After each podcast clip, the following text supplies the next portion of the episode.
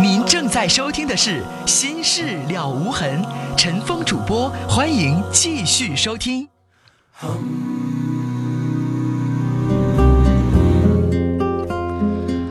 好，电波广告之后，欢迎您继续来收听《心事了无痕》节目，我是主持人陈峰，导播是佳龙。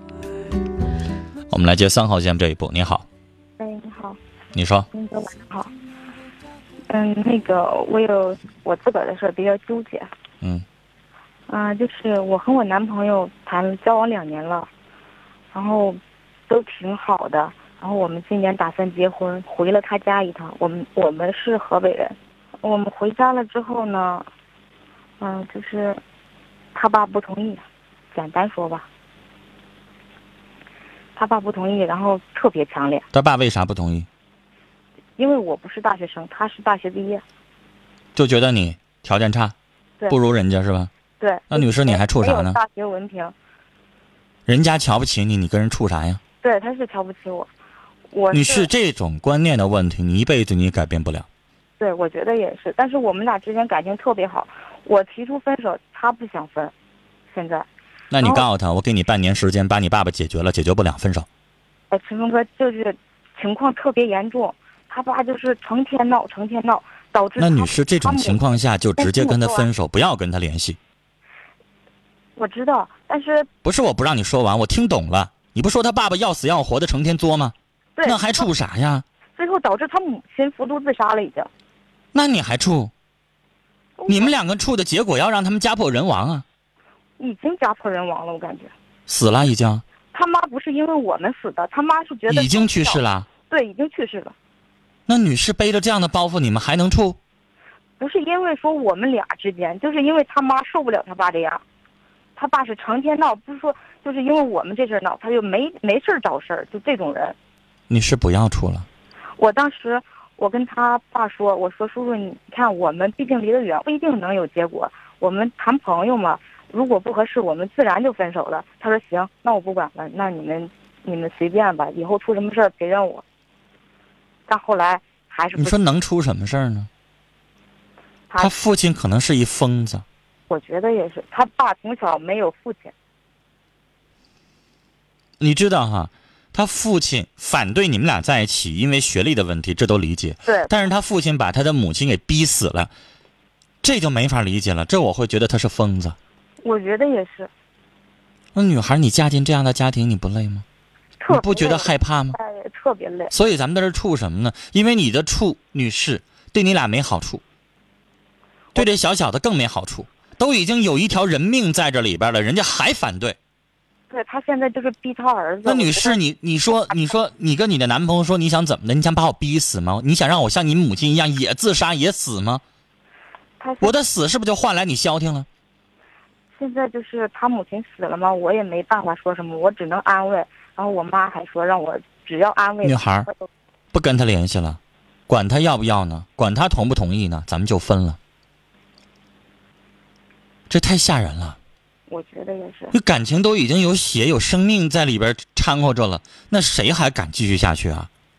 我觉得也是。就连生命的代价，他父亲都无动于衷，还是反对，也不吸收教训，那咱敢用命去衡量吗？他爸居然想，居然在想他妈的死是因为就就是觉得在家里边不能再干什么活了，然后不能给家里边付出了才去死，他就不会再想是不是这个啊，他觉得他妈妈内疚了，不能干活了，死了。对他没有在想这个女人没有幸福了才去死的，谁就好好他父亲真是一疯子。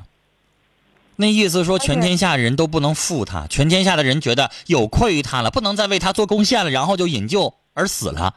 嗯，对呀、他就是那种人。我说他以为他是皇帝啊！我说谁家的父母不为儿女啊？我就跟他说，怎么怎么着都不行，解释不通的这么一个人，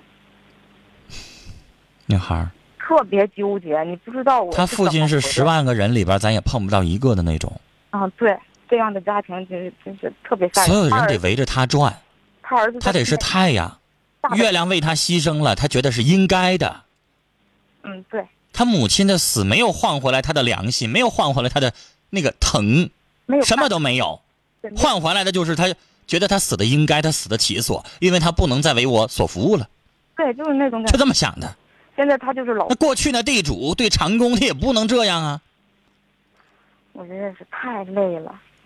嗯，你说这多吓人呢？然后我男朋友你哪天会想着他把妈妈妈逼死了，把他媳妇儿逼死了，是不是哪天我这儿媳妇儿他看不顺眼，也哪天也会成他眼中钉啊？多吓人呢！对女士这没法唠，这没法再再处下去啊！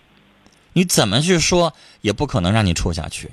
唯一咱们需要讨论的就是怎么分手，是吧？但是我想说，分手就肯定会让你男朋友伤心，这是免不了的。他肯定疼，想让他不疼不可能，是吧？对那那我觉得你这么抻下去，还长痛还不如短痛呢。让他嘎巴一下，让他疼一次得了。你这么抻下去，他老疼啊，是不是啊？对，所以女士，这没法，没啥放不下的，这必须得放下，太吓人了。但是我男朋友那人特别好，我就喜欢他特别有素质、大方。我想说句难听的话，说句有点挨千刀的话，但我想说，有他父亲在，你俩就处不成。哪天他父亲如果不在这个世界上了，你说他人好，你们俩可以处。我这话说的有点实在是太难听，别跟你男朋友学。我觉得也是。但是我说这话你应该理解，嗯有他父亲在那杠着，你就别想处。你男朋友是好，但女士你要这么想，有比你好一万倍的女人可能会合适。比如说，我估计他找一硕士，他父亲应该没意见了吧？对他父亲想想找那个什么城市户口的，然后给他有房有车的，怎么可能啊？那咱就不管了，那这就跟咱没关系了。，我也是说，我你说呢跟我没关系，我说你们说的那条件我达不到。反正咱配不上，对咱就别在这里边耗着了。对，我好说我也有我的事业。所以，女士拽出来吧，你有你自己的事业，我看了你的工作，应该也有收入，也不错的，没必要在他身上耗费时间。好吗嗯，这个人好，就像你说当个朋友吧，不至于不来往。但是他父亲实在是要了命了。六五六四的听众说：“刚才的大姐啊，不要老想过去，那是过去的事儿，振作一点，美好的生活会有的。”三六九八的听众要传情说：“张快乐，不知你是否在收音机旁在听？在这个夜晚，希望我真诚的祝福能为你带来一丝温暖，愿你快乐，爱你的卡门。”二九三三的听众也要传情说：“小倩真的很想你。”我觉得带“倩”字能不能别用“小倩”呢？我我真的觉得不一定好听，换一个，你哪怕你叫阿倩或者亲爱的倩，换个别的说法哈。七七六九的听众说，我和老公分居一年了，又在一起了，可我们的感情还是不好，因为他脾气不好，还爱看书，做什么事情都没长性。你说感情不好，然后整出来一个还爱看书，那爱看书也成了你们感情不好的原因了。女士，你这显然说话有点不对劲儿了。脾气不好行，不要再来一个还爱看书。你的意思是说，你老公爱看书，你就不喜欢啊？人看书你还还还烦着你了吗？是不是？把这去掉。你说他脾气不好，没长性行，但你要问我啥呢？每个人都会有每个人的问题，难道你让我劝你离婚吗？我不会说要离婚的话。两个人彼此适应吧。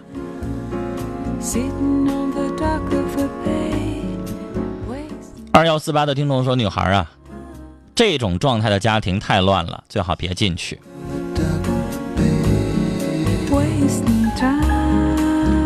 二四九九的听众说：“刚才那个大姐神经的确不太好。她说包芝麻粒儿大的饺子，我看她是神经病，建议她去看医生。别说的那么重，她就是打发时间。”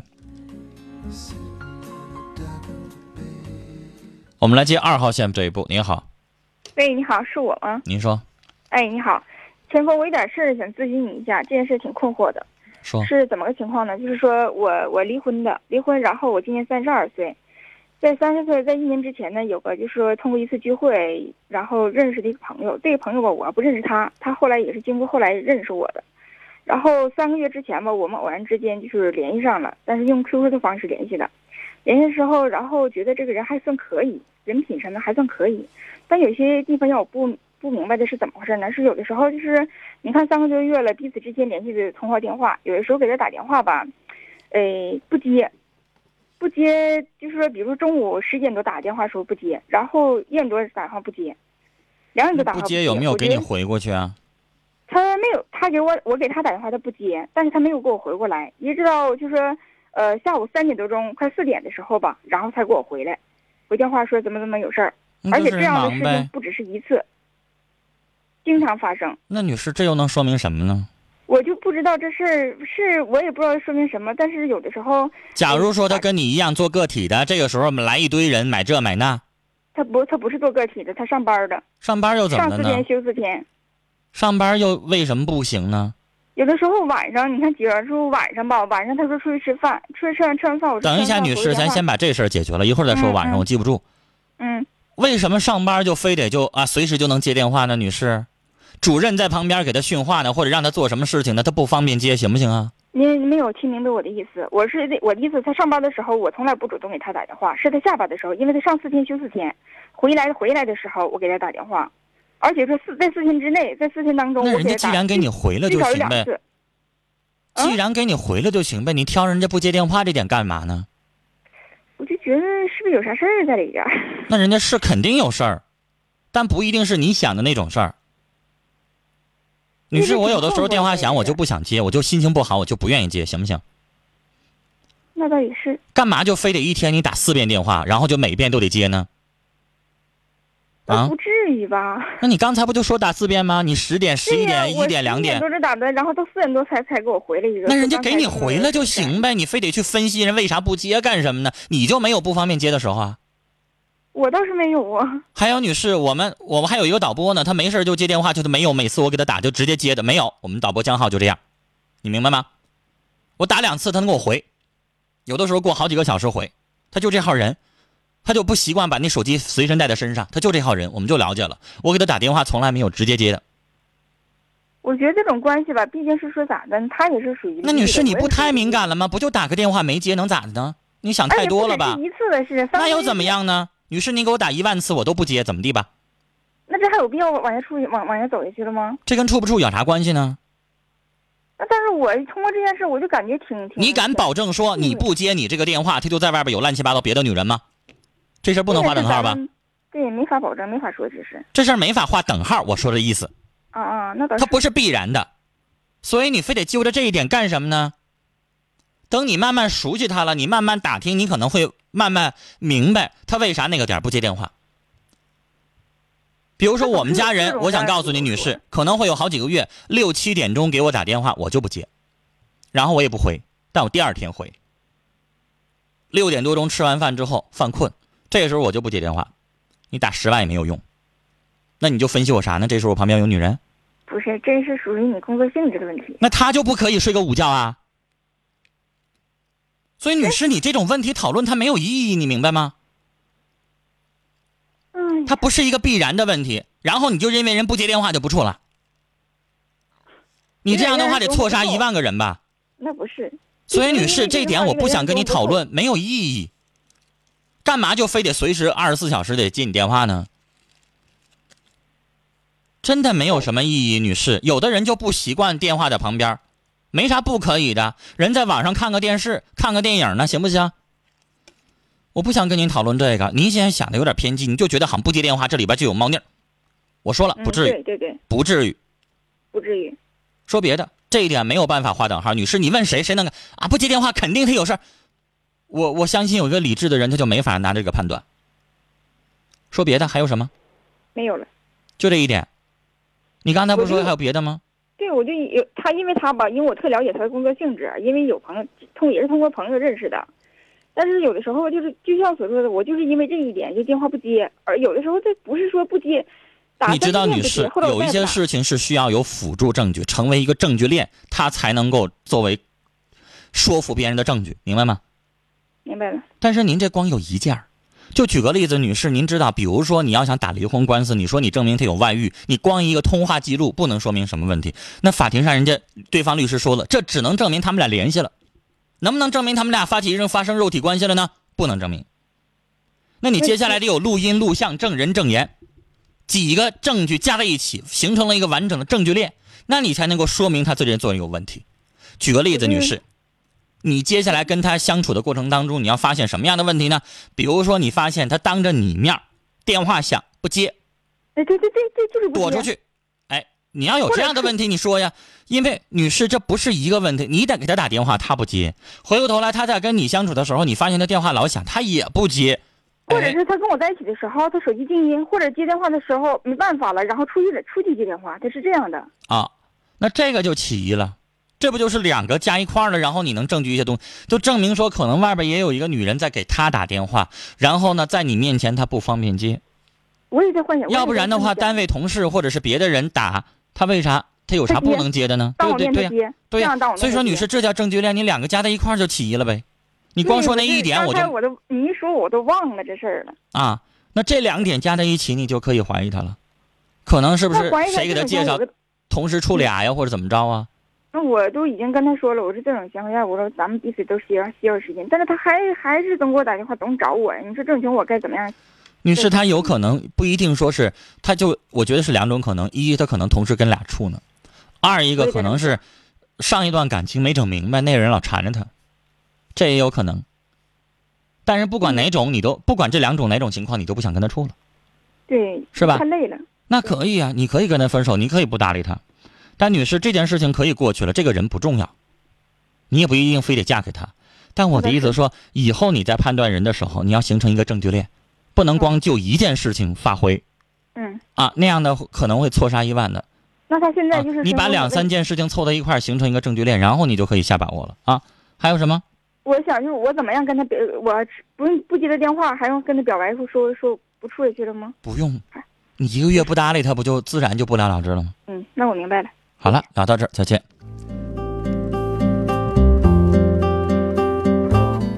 五四八四的听众，五四八七的听众说，马上要毕业了，最近急于找工作签约，生活当中总是丢三落四的，有些神情恍惚，这是为什么呢？如果你因为忙，神情紧张，有一些小小的健忘是正常的，但如果严重了的话，你是不是有神经衰弱、睡不好觉，或者是其他的一些情况？这是可能会在精神上，在你的一些情绪负担上的一些问题，但是有可能是暂时的，不用那么害怕。四九九六的听众说：“哎，我不知道您这短信哪来的，说这真是叫生孩子，不叫生孩子，叫吓人。”哈哈，我明白您这句话的意思了。说这家庭还是不处好，以后你能保质还会能保证还会出什么事儿吗？三九七八的听众说，丈夫去世十年了，我也是忘不了，但又能怎么样呢？还是什么事情要靠自己控制。告诉刚才那个妹子，活出个自我来。然后我们再来看，二零七幺的听众说，人家不接电话，你就非说人家有事儿，那要打给你不接，说你有事儿，你愿意吗？不要想太多，给人家一些时间。这件事情，但是后来我们看到，他当着这个女士的面也经常来电话不接，这里边就让人家会心里边明白，里边还是有疑点的。八四七四的听众说：“刚才的女士啊，你心软了，最后受伤的还是会你自己，还是长远为自己打算好，别免得日后后悔。”五三四六的听众说：“前面的女孩，你男朋友的父亲实在是猪狗不如，长痛不如短痛，赶快分吧。two thousand miles I run. ”八九零六的听众说：“比我大一岁的表哥强行和我发生了同性关系，在以后的时间里边还经常来我们家住，至此我对同性有了感情，排斥异性。”你是属于典型的过早的发生了同性的性关系，在你的身体和心理产生了认同，因为你从此里边得到了一些心理上的一些满足，导致你今后习惯了这样的行为。这对别人来说是属于后天环境造成的。我不知道你给我发的这个短信是什么意思？你是想让我帮助你改变取向啊？还是你觉得你现在已经习惯了？因为你这是一个陈述句，不是疑问句。我不知道要跟你说什么好。如果你要想改变的话，有方式，你可以借助心理医生的帮助和疏导，但是需要长期。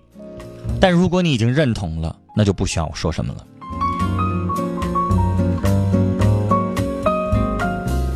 幺八六零的听众想节目以外的时间，呃，看陈峰的照片或怎么样。陈峰在网上的相关的资料特别多，你在百度里边，你直接输入“陈峰”俩字儿，你就能找到我的博客、新浪博客、百度博客，然后你还能找到我的新浪微博，还有我们节目论坛，太多太多，里边都有照片，有我们节目的一些相关的资料，还有像百度的贴吧，太多了，有陈峰吧，有新事了无痕吧，有太多的东西你可以找到了。三五二四听众说前边哈那位女士都处出人命了，你说还处啥？赶快分了得了。七七八八的听众说那女士还处有什么意思呀？男朋友的父亲总闹必定是不行的，男友再好也不实际，做朋友吧。六二六零的听众要传情说，我和我爱人结婚两年了，但是我总在他乡工作。我想对老婆说，人不在你身边，可心在，爱你的老公。然后一个点儿，这个应该是名字吧，叫做雨，工作的做，下雨的雨。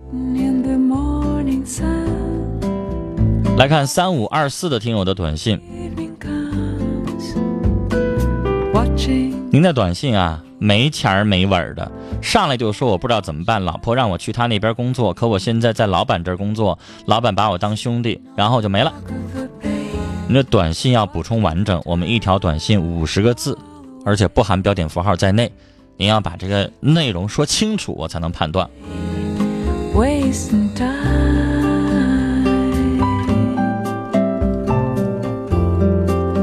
四七八八的听众说：“大妞儿，你在听广播吗？我是晶晶，很想你，快给我打电话吧。那你就直接给他发短信呗。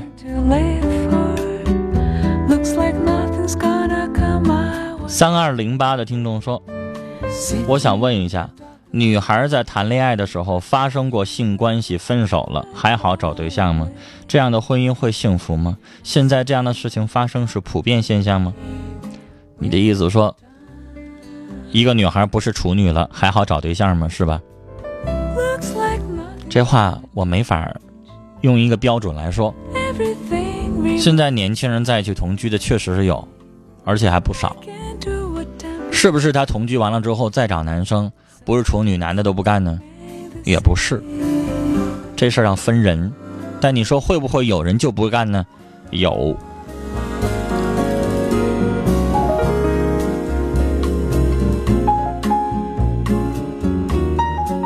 幺零幺九的听众的短信，他说我们结婚，我对象他爸要我们一万块钱，我家给了，他又来借钱来了。他借了也不会还，怎么办呢？那你就告诉他我们家张罗结婚呢，没钱再借给你了。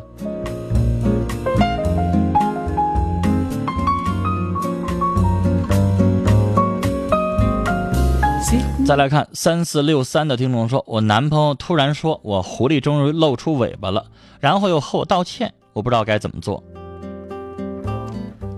你说让人家听听你这短信，你让我咋回呢？那问问题是不是也得知道怎么问呢？你得说个前言后语啊，为啥突然说出这么句话了？你做什么事情了？他说你狐狸露出尾巴来了，什么也不说，上来就来这么一句，然后就问我咋做.你让我怎么答呢.三八九幺的听众要传情说，小军，真心的说，在我心里真的真的好在乎你，让我后悔一生的事情就是失去了你。